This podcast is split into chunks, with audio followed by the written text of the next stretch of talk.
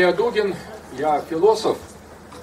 В прошлом году я обещал на э, следующем э, фестивале, то есть на этом, рассказать про Пушкина.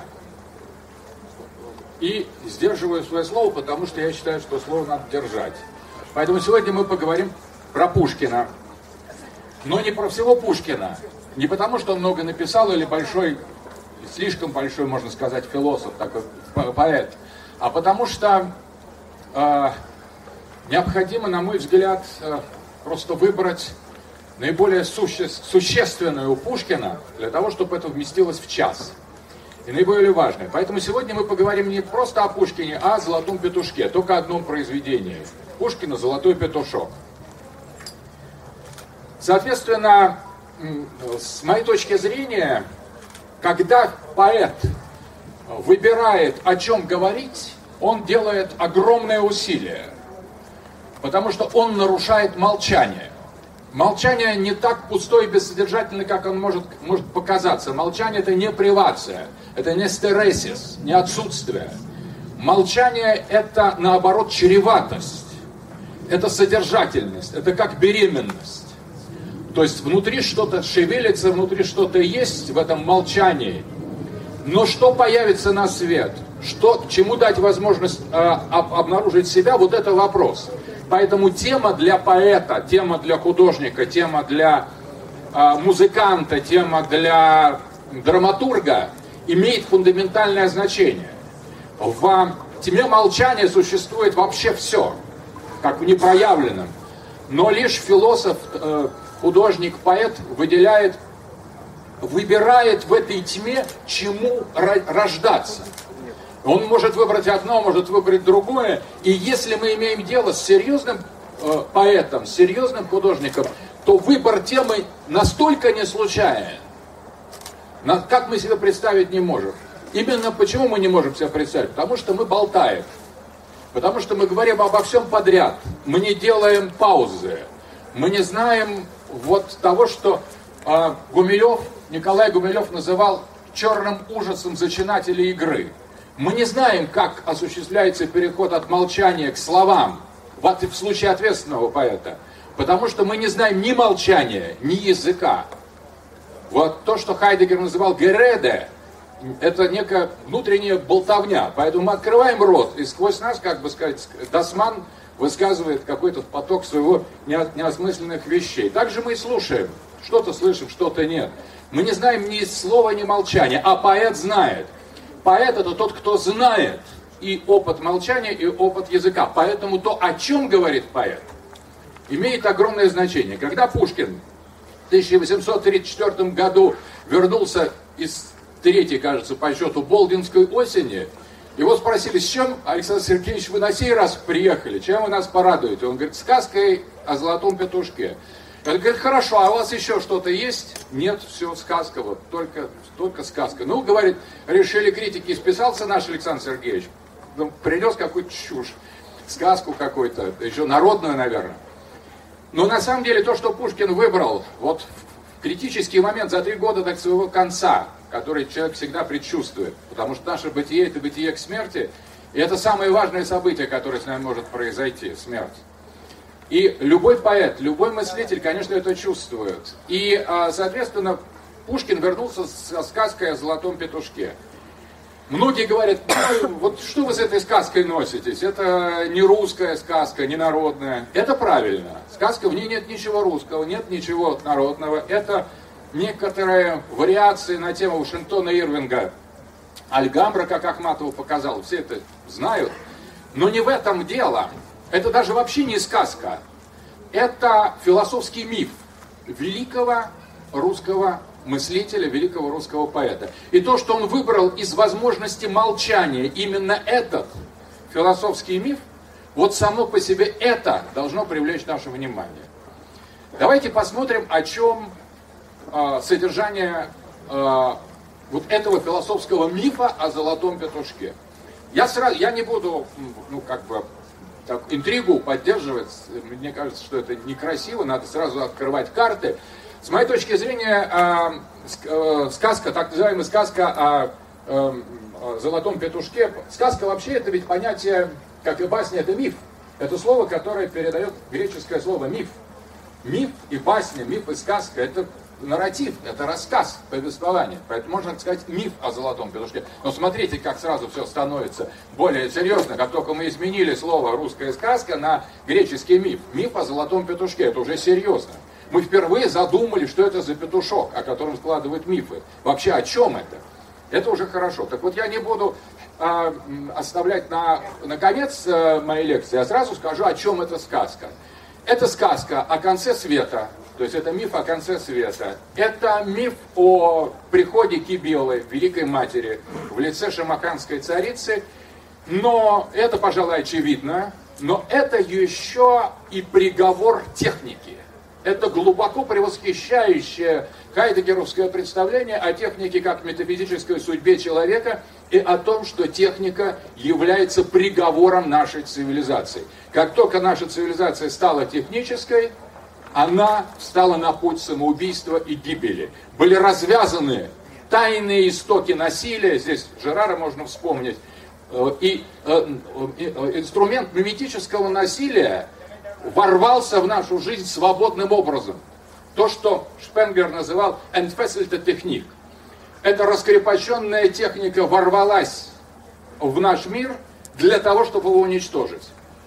Пушкин написал об этом – он написал фундаментальное предостережение о золотом петушке. Давайте его разберем.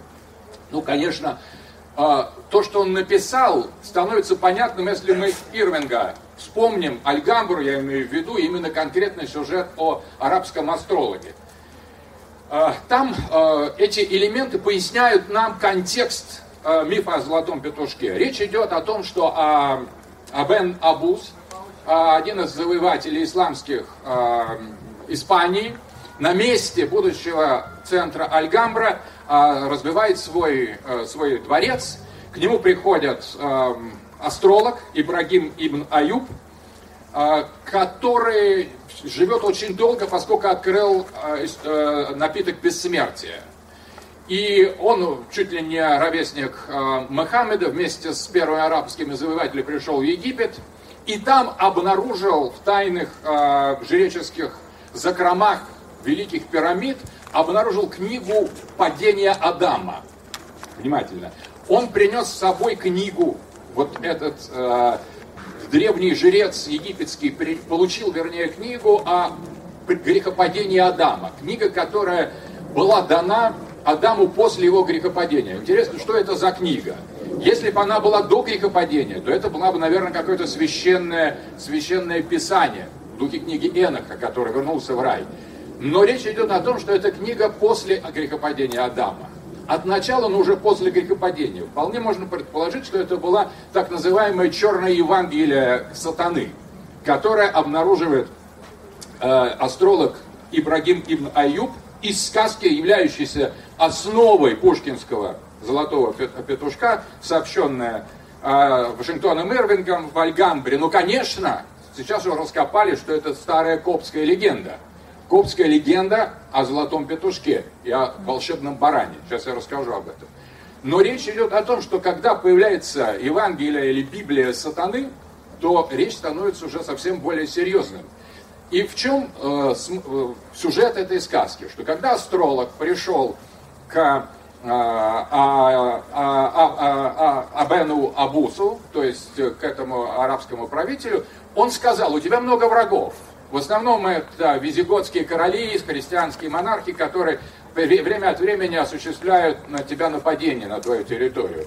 Ты не выдержишь. Я могу дать тебе то, чего тебе не, что тебе необходимо. И что дает этот арабский астролог, взявший свою, свою, свои тайные тайные знания из черной книги сатаны э, после грехопадения Адама. Это так называемый особый, а, особый флюгер в виде человека-всадника с копьем, который заранее знает, откуда придет опасность. Но это еще не все.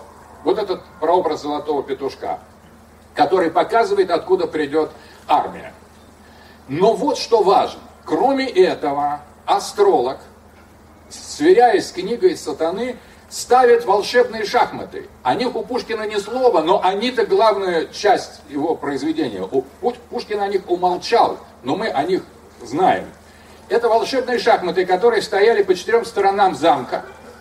И когда волшебный всадник указывал на ту сторону, откуда придет опасность, а правитель мог, дотронувшись до фигур шахматной доски, находящейся в том направлении, в котором всадник указал, просто сбив их, устроив, устроить полное уничтожение армии. Он мог разбить армию техническим, техническими средствами, как в прекрасном рассказе «Маленькое детство, действо сверчков», когда на игровой доске решается судьба мира.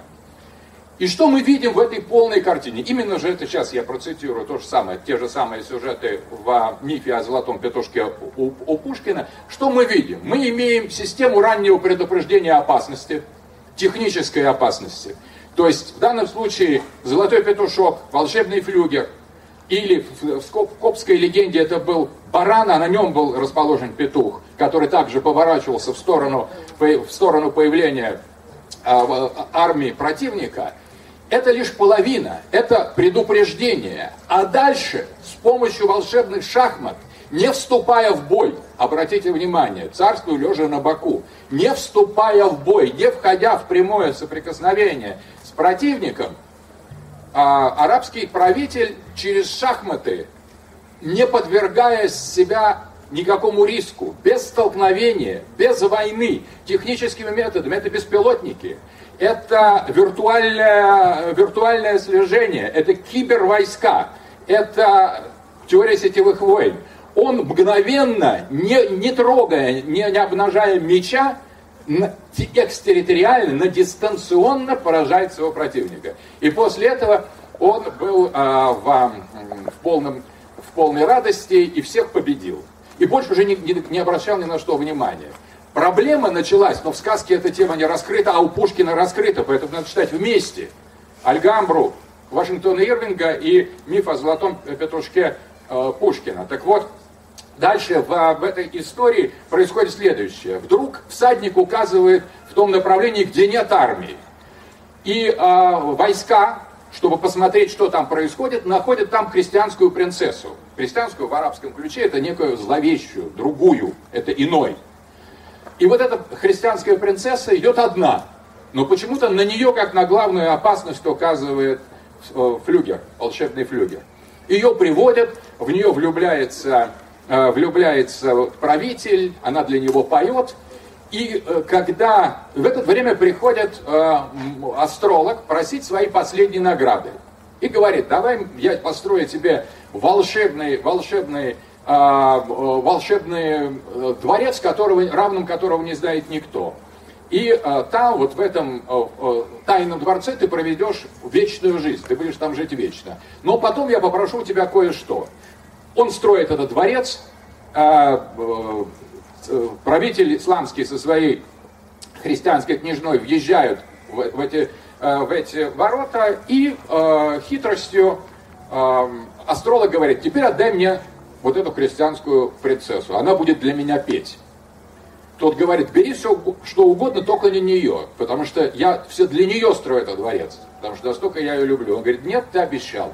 И дальше а, астролог, христианская принцесса уходят в гору, где и создается Альгамбра, и на этом, собственно говоря, а, а правитель остается ни с чем, воин, флюгер волшебный перестает действовать, и он в очень скором времени, а он уже отвык сражаться, полностью доверившись этой технологической, новым технологиям, которые оказались в его распоряжении, он гибнет позорной смертью, потому что тут, когда поняли, что он, а, его противники, его соседи, его враги, что у него нет больше волшебного оружия, а, этот а, правитель гибнет позорной смертью. Только до сих пор на месте это, э, Альгамбры слышны время от времени из-под земли а, звуки волшебного пения этой принцессы.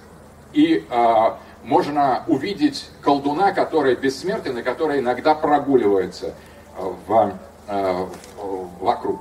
Это основа пушкинского золотого петушка. Но что Пушкин сюда добавляет? Обратите внимание. Конечно, тот, что он выбрал именно такой сюжет. Он имел в виду, и так цензура, кстати, и восприняла, он э, имел в виду пророчество относительно русского царства. Что русское царство, его 19 века, оно и находится в такой, в, э, в упоении собственным техническим могуществом. И что близится его конец. Это эскатологическая сказка. Она заканчивается э, гибелью, гибелью правителя, царя Дадона. И, но э, Пушкин добавляет сюда, помимо того, что он говорит о том, что это э, легенда мусульманской Испании, есть пророчество общечеловеческое, пророчество конца царства, конца власти, конца иерархии, конца сакрального порядка тогда, когда правитель слишком сильно начинают уповать на технику, эта техника становится главным источником его могущества, и это же и станет его концом и приговором. Это очень важно. То Ницше в свое время говорил, что то, откуда растет корни добродетели, там же растут корни греха. У добродетели и у греха один корень. Просто что, э, если мы хотим избавиться от греха, мы обязательно выкручиваем вместе с ним и добродетель. Поэтому то, что делает нас сильными, технология, а, развитие, но материальное могущество, это нас и погубит. Вот основной смысл, что хочет сказать э, Пушкин э, своим потомкам. Он хочет сказать это царям. Он хочет сказать это правящей интеллектуальной элите. Не надейтесь на технику, отбросьте представление естественно-научной физической картины мира. Это э, есть э, некоторая магия. Наука – это черная магия. Могущество, материальное могущество, есть приговор. Рано или поздно она убивает того, кто им пользуется. Здесь снова можно вспомнить Рене Жерара о том, что насилие миметически порождает насилие. Насилие – это машина. Если говорить языком Гватари, это филум абстрактных машин. То есть это самовоспроизводящийся язык, о котором, кстати, Нигеристани прекрасно в книге э, Цикландопедия показал, что в конечном итоге любая военная машина представляет собой самоуничтожающийся дрон. То есть любое оружие хочет выстрелить и уничтожить само себя. И когда мы получаем бомбу, мы видим, что бомба – это самоуничтожение. Это не просто лук, традиционное копье, стрелы, а, а, это пистолет. Бомба – это то, что уничтожает саму себя. И чем более насилие становится эффективным, тем более оно а, рекурсивно, то есть направлено против себя. И рост, этот бесконечный рост насилия, умножающийся с помощью множителя, мультиплеера, это и есть судьба техники. Но практически уже вот э, с, с, э, миф о золотом петушке расшифрован, осталось только обратить внимание на несколько деталей, которые отсутствуют у, в оригинале, отсутствуют в Альгамбре, отсутствуют у а, Вашингтона Ирвинга и у тех коптских легендах, на которых они основаны. В коптских легендах речь шла о, о жрице по имени Борса, а у Вашингтона Ирвинга речь идет о городе Борса, где-то рядом с Мемфисом. Судя по всему, в начале, в самом начале дельты Нила, там, где Нил начинает расходиться на рукава перед того, чтобы впасть а, в Средиземное море. Вот там была некоторая волшебная, а, волшебная жрица, которая построила а, на сакральной точке а, египетского города, на возвышенности, построила специальную сакральную, учрежд... Э, сакральную конструкцию, где был баран, а на баране петух. И точно так же, как у Ирвинга и у Пушкина, э, это служило флюгером, указывавшим на приближавшихся врагов. Интересно, что место, на котором э, царица, жрица, вернее, Борсы, а, или по имени Борса, или в городе Борса, расходятся легенды, основала эту конструкцию, считалась египтянами том, тем местом, которому пристал э, ковчег, Ноев ковчег. Не Арарат, а именно это место, где потом уже в Фустате, когда э, мусульмане э, создали первую свою столицу в Египте, тогда вот это оказалось на территории, э, на территории Фустата, первой арабской столицы в Египте, и на этом месте э, Тулуниды расположили свой, свой дворец. Это сакральное место Древнего Египта. Так вот, это сюжет. Сюжет о технологии, сюжет о том, что э, техника является истоком могущества и прямым, э, прямым а, прямой причиной гибели цивилизации. Тот, кто опирается на технику, тот, кто опирается на магию, тот обязательно погибнет от этого. Причем интересно, что во всех трех случаях в Копской легенде, в, у, э, у Ирвинга и у Пушкина речь идет, это связано с женщиной, с женским началом. А Пушкин, вот самое интересное, Пушкин показывает нам еще больше. Он показывает, что не просто это связано с любовью или с э, женским э, жречеством, это связано с особым изданием женского начала, с архетипом Великой Матери. И мы сразу же читаем, что когда э, царь Дадон ослабел, и он не смог с трудом стал справляться с тем, чтобы защищать свое царство. Это защита царства, это некоторая эсхатологическая миссия Катехана, удерживающего Здесь тоже можно проследить эскатологическую параллель. Так вот, что говорит э, э, царь Дадон? Он говорит, что и жизнь в такой тревоге. Вот он с просьбой о помоге обратился к мудрецу, звездочету и скопцу. Какой скопец? Причем здесь скопец? Почему Пушкин об этом так последовательно настаивает? Он обратился не просто звездочету, никакого скопчества ни в копских легендах, ни у Ирвинга нет. Пушкин что-то имеет в виду. Пушкин заставил Дадона обращаться к скопцу, заглянул куда-то очень глубоко в саму сущность техники. Кстати, о совершенстве техники рекомендую великую книгу э, э, Юнгера, брата, Фридриха Георга Юнгера, брата Эрнста. «Совершенство техники». Гениальная книга о том же. О том же. Так вот, он обратился к Скопцу. Исследователи говорят, что и шамахинская царица, возможно, с этим связана, поскольку уже в Российской империи Шамаха, столица Шерванского, э, Шерванского э, Шерванской губернии, раньше было Шерванского царства, было мест, местом высылки скопцов. Еще возможно, что у Пушкина перед глазами стоял камергер Еланский, один из представителей секты русских скопцов, который написал проект переустройства царства на демократических либеральных началах. То есть камергер Еланский считал, что в государстве для того, чтобы избежать э, жестокости, пьянства, коррупции, необходимо передать власть секте скопцов, которую ведут либеральные демократические реформы, и государство тогда заживет. Вот этот камергер Еланский направил такое прошение Александру Первому, ну, был сослан. В какой-то, на самом деле, вот был сослан, но мысль о том, что не передать ли всю власть либералам и демократам скопцам, э, осталась. И она как-то, видимо, потом и декабристов, в общем, повлияла там веками э, этот проект переустройства, либерально-демократическое переустройство в России и передача всей власти секте скопцов, она как-то жива. Она, возможно, Пушкин а, обращал, имел в виду именно э, это. То есть вот э, здесь можно прочитать некий политический памфлет на Еланского. Но это было бы, конечно, мелко. Несмотря на то, что вообще э, политические идеи русского скопчества Кондратия Селиванова очень интересны.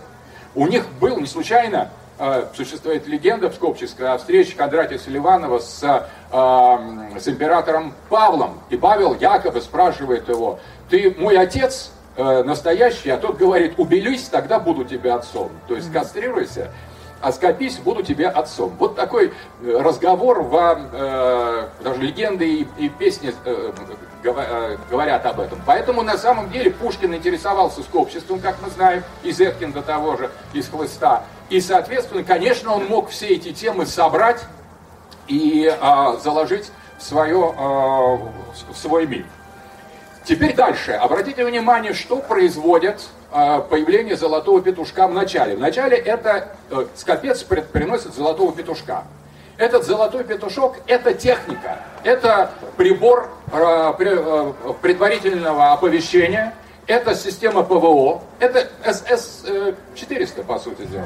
СС-400, золотой петушок, он показывает, кто куда летит, и заранее можно предотвратить полет, э, полет э, э, или приход врага. Соответственно, золотой петушок прекрасно справляется со своей, со своей задачей. Безопасность государства обеспечена, пока он не показывает в какую-то странную сторону, на восток. И царь начинает отправлять э, на восток э, армии, которые не достигают результата, потом своих детей, вначале среднего сына, младшего сына, потом старшего, и там они опять исчезают. Он возвращается, тогда он идет, собирает войско в последний раз. Э, петушок кричит опять, царь телекает третью рать и ведет ее к востоку, сам не зная, быть ли проку. Вот такой отчаянный импер... последний царь, Катехан, король-рыбак из легенд о Граале отправляется в сторону своей, э, своей гибели э, для встречи с чем? Что он там увидит?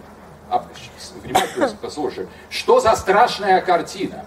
Перед ним его два сына, без шеломов и без лад, оба мертвые, лежат. Меч, вонзивший друг во друга. Речь идет о той миметической агрессии, о том миметическом насилии, о котором говорит Рене Жерар. О том, что на самом деле э, агрессия, война – это эпидемия. Насилие распространяется так же, как коронавирус или чума. Э, это имитационная, имитационная модель, которая сильнее, чем человек. Именно поэтому, как говорил Гераклит, э, война – это отец вещей. И мы не можем остановить войну, пока не перебьем друг друга. Война – самоиндуцирующее явление. Правда, Жерар предлагал привнести, убить всем вместе кого-то невинного для того, чтобы остановить.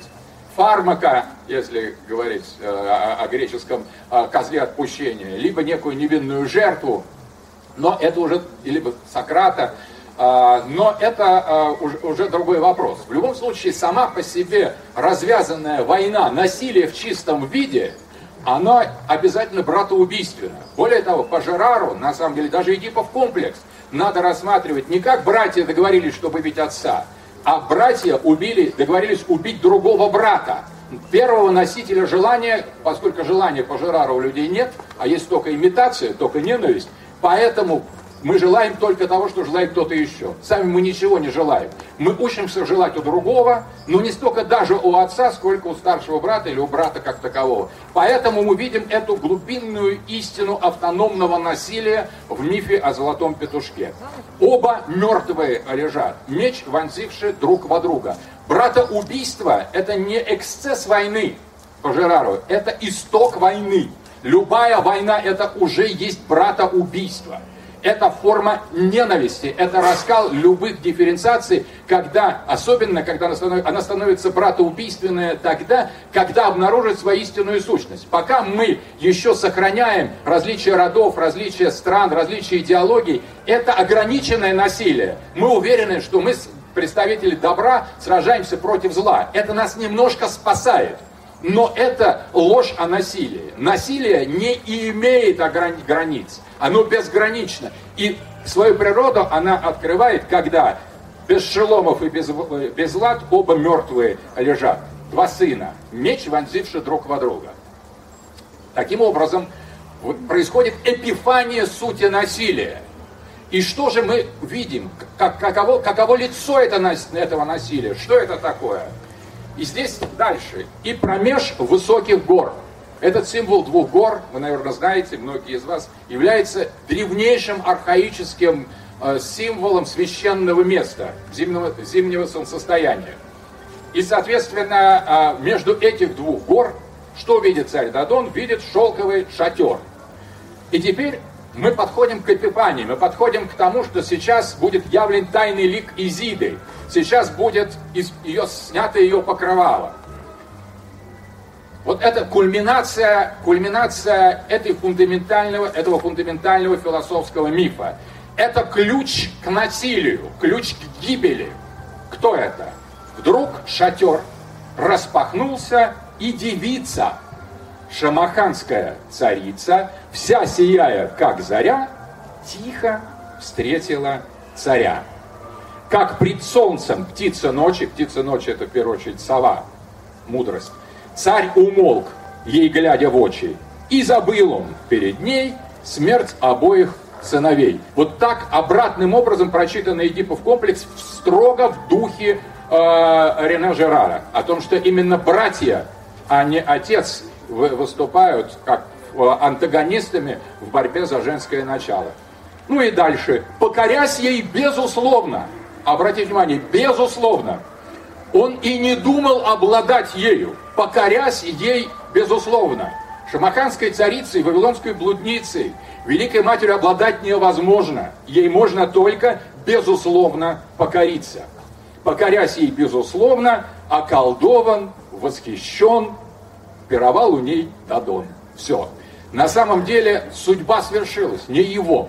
Это последний аккорд трагической истории как таковой, истории мира, истории насилия, история стремления сохранить какой-то барьер перед этим насилием. Ведь, в принципе, царь Дадон, который сохранял свое царство, отбивал насилие.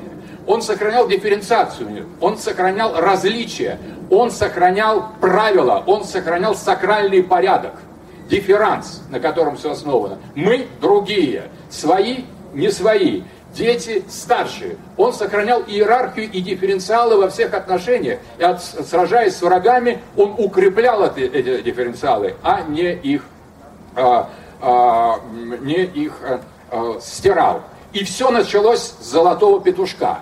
Именно с него, с наличия технического инструмента, с наличия вот этого органа, который у тела без органов впервые появляется в качестве территориализация, если говорить словами э, Гватареи Делеза, вот с этого начинается судьба техники. Техника разрушает всякое различие. Оно брата заставляет убивать брата, царя забывать о гибели своих сыновей. И доверившись технике как главному дифферансу, сделав дифферанс техническим, а наше мышление есть дифферанс, это различие. Передавая инициативу мышления искусственному интеллекту, мы подписываем себе необратимый смертный приговор. И э, дальше финал. Финал, который тоже у Пушкина особый, он отличается от финала э, э, Ирвинга, и поэтому мы должны на него обратить внимание. Когда царь с шамаханской царицей, которой он покорился, а точнее было бы сказать, когда шамаханская царица в коляске, запряженной царем Дадоном, въезжает в его город, навстречу выходит, э, навстречу выходит звездочет Скопец. И что требует Скопец? Вот здесь интересно. А, царь, ответствует мудрец, разочтемся наконец. Помнишь, за мою услугу обещался мне как другу волю первую мою ты исполнить как свою. И вдруг Скопец говорит странную фразу. Подаришь ты мне девицу, шамаханскую царицу. Ну, это же какой-то бред. Зачем Скопцу шамаханская девица? Что он с ней собирается делать? Это удивляет и самого Дадона. Он говорит, ну проси там чего хочешь, но зачем это-то тебе? Это самое бесполезное из того, что можно э, себе представить. В твоем случае, в случае твоего специфического статуса. А нет, он говорит, давай и все. Почему? Потому что на самом деле Великая Мать обязательно имеет мужской э, коррелят. Это скопец. Если есть скопец, ищите Великую Мать. Если есть Великая Мать, ищите скопца. Это отношение Кибелы с Атисом, которое отражено в мифе. И Пушкин заглядывает в суть этого фундаментального глубинного мифа. Пришествие шамаханской царицы – это пришествие Великой Матери. Это материальная цивилизация, эпифеноменом ярким, который является современный феминизм мы приходим к обнаружению гибельной, убийственной, оскопляющей стороны женского начала. У нее есть и другие образы. Но мы в лице шамаханской царицы мы видим именно эту деструктивную, ядовитую сторону Великой Матери. Скопец просит своего не для того, чтобы а, обладать Великой Матерью, а для того, чтобы покориться ей лучше, чем царь. Потому что истинная покорность Великой Матери это означает полное освобождение, эрадикация под корень мужского начала. Великая Мать имеет своими жрецами Евнуха. Это и есть тайный код технического. По сути дела, когда царь вместо того, чтобы сражаться, доставать свой меч и смотреть смерти лицом к лицу, опирается на золотого петушка, на технические, или на эти волшебные шахматы, с помощью которых можно отдаленным дистанционным образом поразить противника, он осуществляет тонкое оскопление. Техника, самый главный технический инструмент, это скопческое резало, это бритва. Кстати, люди стали брить э, лицо именно по этой же причине. И старобрядцы считали, человек без бороды скопец. Потому что бритва само по себе это первое изобретение Великой Матери. С этого начинается техническое, технический прогресс. И он же ведет а, к, а, неминуемо ведет к гибели. Так вот, Скопец попросил своего, он попросил свое божество ему вернуть потому что он является жрецом, а не какой-то Дадон, который еще не окончательно понял, в чем дело и не оскопился. Вот ответ какой Дадона? Не дам и достает там, «А, уберите меня, станьте вот мне тогда вот э, настоящей шамаханской царицей. Вот выжил бы, ну в каком же состоянии, в каком никаком. И, а, значит, а, царь делает последний мужской жест, который только можно. Он берет свой посох, тоже символ мужского начала, и бьет полбу скопцу.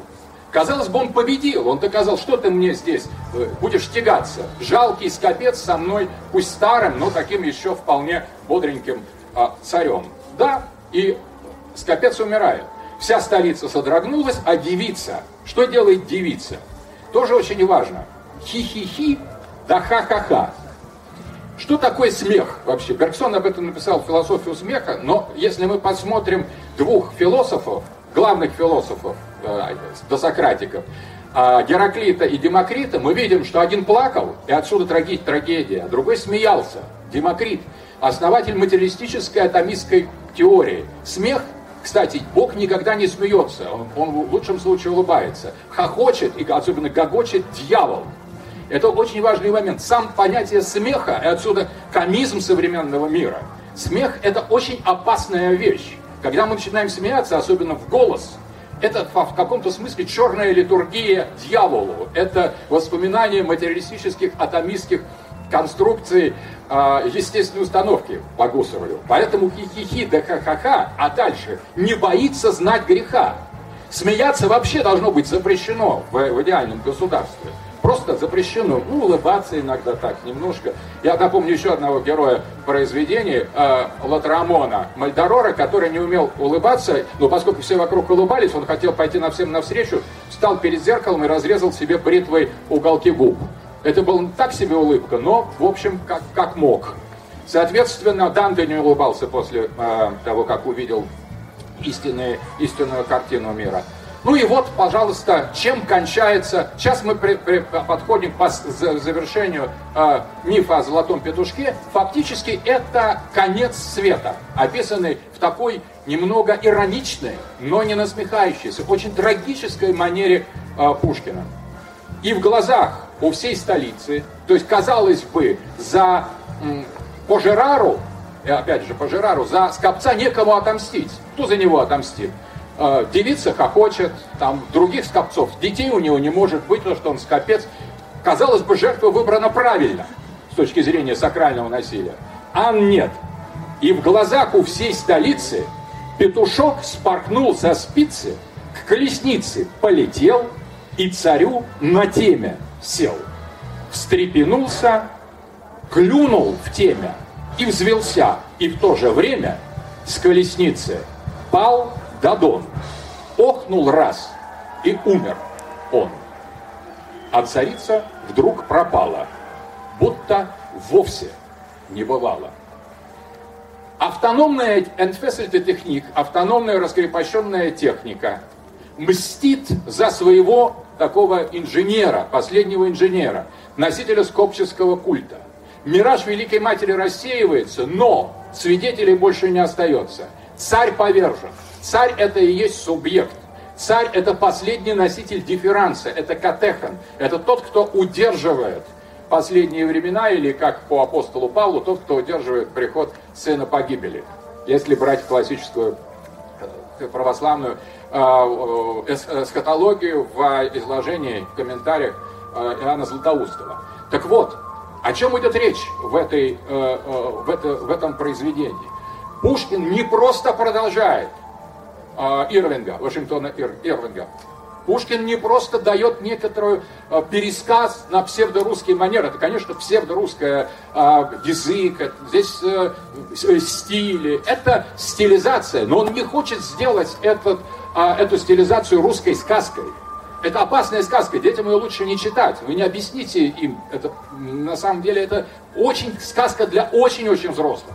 Я бы сказал, вот после 40 лет, как вот Кабулу можно читать после 40 лет, после 40 лет можно э, читать песни-песни и вот эту э, сказку о золотом петушке. Очень опасное тревожное произведение. И в этом произведении речь идет о гибели. О гибели царства, о гибели царя, о гибели субъекта, о гибели человека, антропоса, которая наступает тогда, когда насилие в виде раскрепощенной техники становится абсолютно несдерживаемым ничем. Речь идет о предсказании того, что грядет с человечеством, с человечеством, что придет в конце эпохи, когда техника станет судьбой.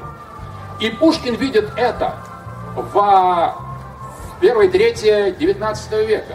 Но на самом деле, насколько современно звучат все те мотивы, все те образы, все те гештальты, все те архетипы, все те сюжеты, о которых он нам повествует.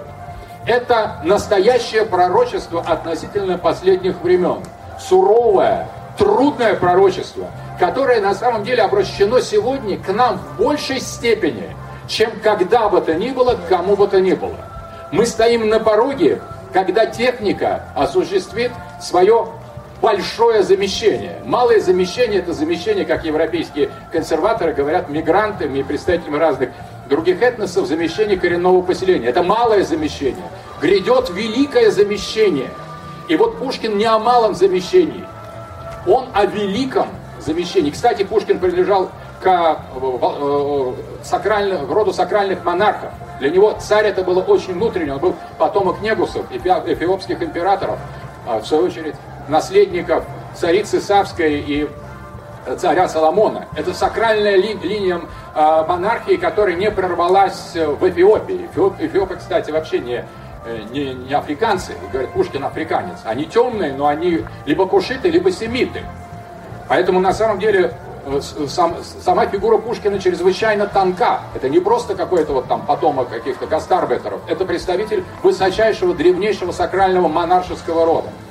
Соответственно, для него драма конца и гибели царства, это его личная драма. Это драма, с которой он а, самым тесным образом соприкасается. И это оставленное пророчество всем нам. Великое замещение, в отличие от малого, это замещение человеческого постчеловеческим. Это замещение человека аппаратом, машиной, киборгом или искусственным интеллектом. Великое замещение – это постгуманизм, когда, будучи подкуплены эффективностью технического, мы отдаем техники, золотому петушку, э, э, инициативу с тем, чтобы э, определять судь, нашу собственную судьбу. Это называется моментом сингулярности. Иными словами, Пушкин говорит о сингулярности. Пушкин говорит о конце света, Пушкин говорит о падении Катехана. И указывает, в чем глав, основная природа. Это техника, потому что золотой петушок это техника. Это и есть прообраз вычислительной, э, вычислительной машины или сверхсовременного оружия. И одновременно это утверждение культа Великой Матери. Это кастрация мужского начала, которая привносит в человечество, в культуру, в жизнь различия, отношение к смерти, героизм, иерархию. Потому что иерархия это, это и есть прямая, непосредственно наиболее яркая форма различия. И вот исчезновение а, иерархии, исчезновения мужского начала в женской технике. И отсюда, кстати, последним таким эпифеноменом современным а, этого процесса является Донна Харуэй и киберфеминизм, который, в принципе, вот Донна Хар, Харуэй очень непростая а, феминистка, она говорит, что необходимо не просто освободить женщину от мужчины, Потому что если, женщ... если женщина освободит от мужчины, в отношениях двух женщин будет воспроизведена та же асимметрическая модель. Кто-то будет больше пассивным, кто-то активным, кто-то будет мужчиной, кто-то будет женщиной. Это не решение. Решение заключается в том, чтобы освободить человечество от пола, заменить мужчин и женщин киборгами. Это ее киборг-манифест. Иными словами, мы видим всю эту связь. А, а, оскопление, Великая Мать, Шимаханская царица, Золотой петушок, техника и конец, который с этим связан. Иными словами, Пушкин оставил нам философский миф, пророчествующий о сегодняшних днях, потому что сингулярность – это сегодня. Спорят об этом Курцвайль там, с другими футурологами. Э, это будет когда? Через там, 10 лет, через 5 лет, через 12 лет. Они спорят, быть этому или не быть. Сингулярность – это момент, когда золотой петушок клюет царя, последний остаток субъектности, в лоб. Это очень страшная сказка. Всего доброго.